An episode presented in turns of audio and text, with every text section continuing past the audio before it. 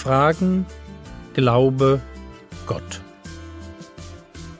Mein Name ist Jürgen Fischer, ich bin Theologe und Naturwissenschaftler.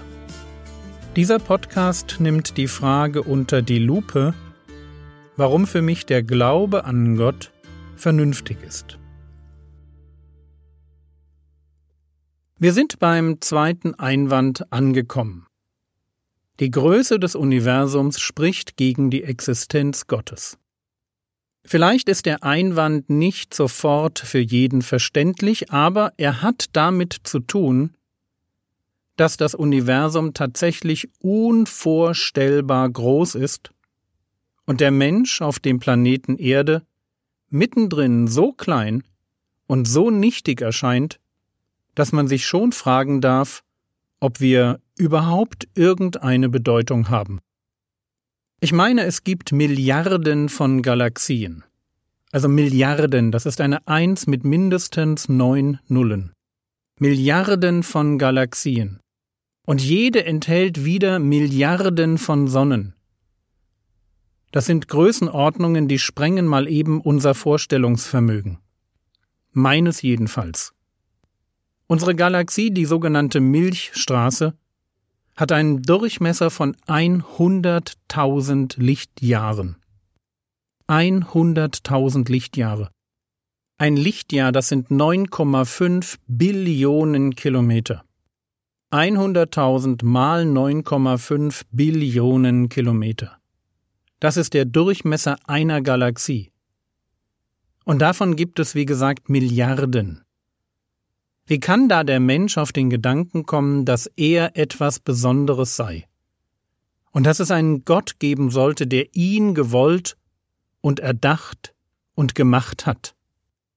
Das ist der Gedanke hinter dem Einwand, die Größe des Universums spricht gegen die Existenz Gottes. Was kann man darauf erwidern? Man könnte einfach erklären, warum das Universum so groß sein muss, wie es ist. Es offenbart nämlich einen großen Schöpfer. Der Gott, an den ich glaube, der ist so viel mächtiger, kreativer und genialer, dass alles, was er tut, mein Denken schockiert.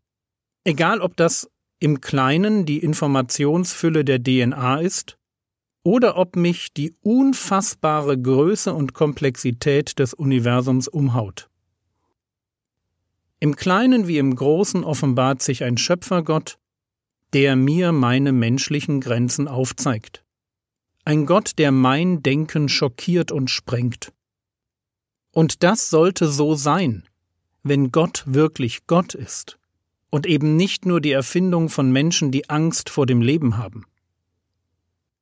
Wenn Gott nicht Geschöpf, sondern Schöpfer ist, muss er mich überfordern. Das liegt in der Natur der Sache. Göttlichkeit muss mich überfordern, sonst ist sie nicht echt. Und noch ein Gedanke. Wenn der Mensch tatsächlich nach Gottes Ebenbild geschaffen ist, wenn sich also etwas von Gott in uns wiederfindet, dann muss Gott ein kreativer Gott sein, ein Gott, der Spaß an Vielfalt hat, denn genau das ist ein Kennzeichen des Menschen. Der Mensch erfindet ständig Neues, bleibt nie stehen. Wir müssen uns dazu nur anschauen, wie sich Mode weiterentwickelt, neue Trendsportarten entstehen oder welche Apps auf den Markt kommen. Ständig Neues, Kreativität pur, Abwechslung. Und wenn wir schon Spaß an Vielfalt haben, wie viel mehr muss das für den Gott gelten, nach dessen Ebenbild wir geschaffen wurden? Ich schaue mir das Universum an und staune über einen verschwenderischen Gott, der sich tatsächlich erst dann zufrieden gibt, wenn es mehr zu staunen und mehr zu bewundern gibt, als ich je erfassen kann. Der Einwand lautete, die Größe des Universums spricht gegen die Existenz Gottes kann ich überhaupt nicht sehen. Ich würde sagen, die Größe des Universums, seine Komplexität, aber auch seine Feinabstimmung, dass es genau so gemacht ist, dass Leben überhaupt möglich ist. Leben inmitten von eisiger Weltraumkälte und glühenden Sonnen. Das Universum mit seiner gigantischen Größe, unglaublichen Schönheit, überfordernden Fremdheit spricht nicht gegen die Existenz Gottes, sondern ist ein Beleg für seine Majestät, seine Genialität und seine Macht. Zum Schluss möchte ich gedanklich noch etwas weitergehen. Der Einwand, um den es heute geht, ist genau genommen kein naturwissenschaftlicher, sondern ein theologischer. Denn die Größe des Universums an sich ist, wie wir gerade gesehen haben, kein Argument für oder gegen irgendetwas. Es sind nur Fakten. Und doch macht die Größe des Universums etwas mit mir. Die Größe des Universums zwingt mich dazu, mir die Frage nach mir selbst zu stellen. Wer bin ich im Angesicht eines Universums, dessen Größe nicht mehr greifbar ist? Und die Frage taucht auch schon ansatzweise in der Bibel auf. Da schreibt der König David in Psalm 8. Psalm 8, die Verse 4 und 5. Wenn ich anschaue deine Himmel, deiner Finger Werk, den Mond und die Sterne, die du bereitet hast, was ist der Mensch, dass du sein gedenkst, und des Menschen Sohn, dass du dich um ihn kümmerst? David wusste noch nicht all das über das Universum, was wir heute wissen. Aber bereits er ist erstaunt über die Größenunterschiede. Was ist der Mensch?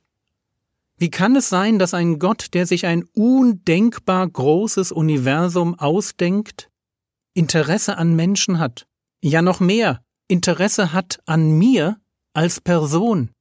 Ich glaube, dieser Gedanke steckt eigentlich hinter dem Einwand, die Größe des Universums spricht gegen die Existenz Gottes. Wer bin ich, dass ein Schöpfergott, der unendliche Weiten erschaffen kann, mich sieht und sich aufmacht, um mich zu retten. Ich will jetzt nicht das Evangelium erklären, wie Gott Mensch wird und für die Schuld der Menschen am Kreuz stirbt, damit jeder, der an Jesus glaubt, neues ewiges Leben bekommt. Ich mag erklären, warum Gott das Universum so unermesslich gewaltig gestaltet hat. Und ich glaube, er hat es getan, um eine Einladung auszusprechen. Der Anblick des Universums abends auf dem Campingplatz, außerhalb, wo man die Milchstraße gut sehen kann. Der Anblick des Universums ist eine Einladung nicht nur zu staunen, sondern anzubeten. Egal ob wir der Sonne beim Aufgehen zusehen, nachts die funkelnden Sterne betrachten oder auf der Wiese Sternschnuppen zählen. Es wird eine Seite in uns zum Schwingen gebracht, die mehr ist als Staunen, eine Seite, die ich Ehrfurcht nennen will. Ehrfurcht vor dem, der noch größer sein muss als das, was ich gerade sehe. Heute hieß der Einwand, die Größe des Universums spricht gegen die Existenz Gottes. Und meine Antwort lautet nein, tut sie nicht. Aber die Größe des Universums offenbart Gottes Größe, ist eine Einladung, ihn anzubeten und uns an seiner Liebe zu uns den ganz Kleinen zu freuen.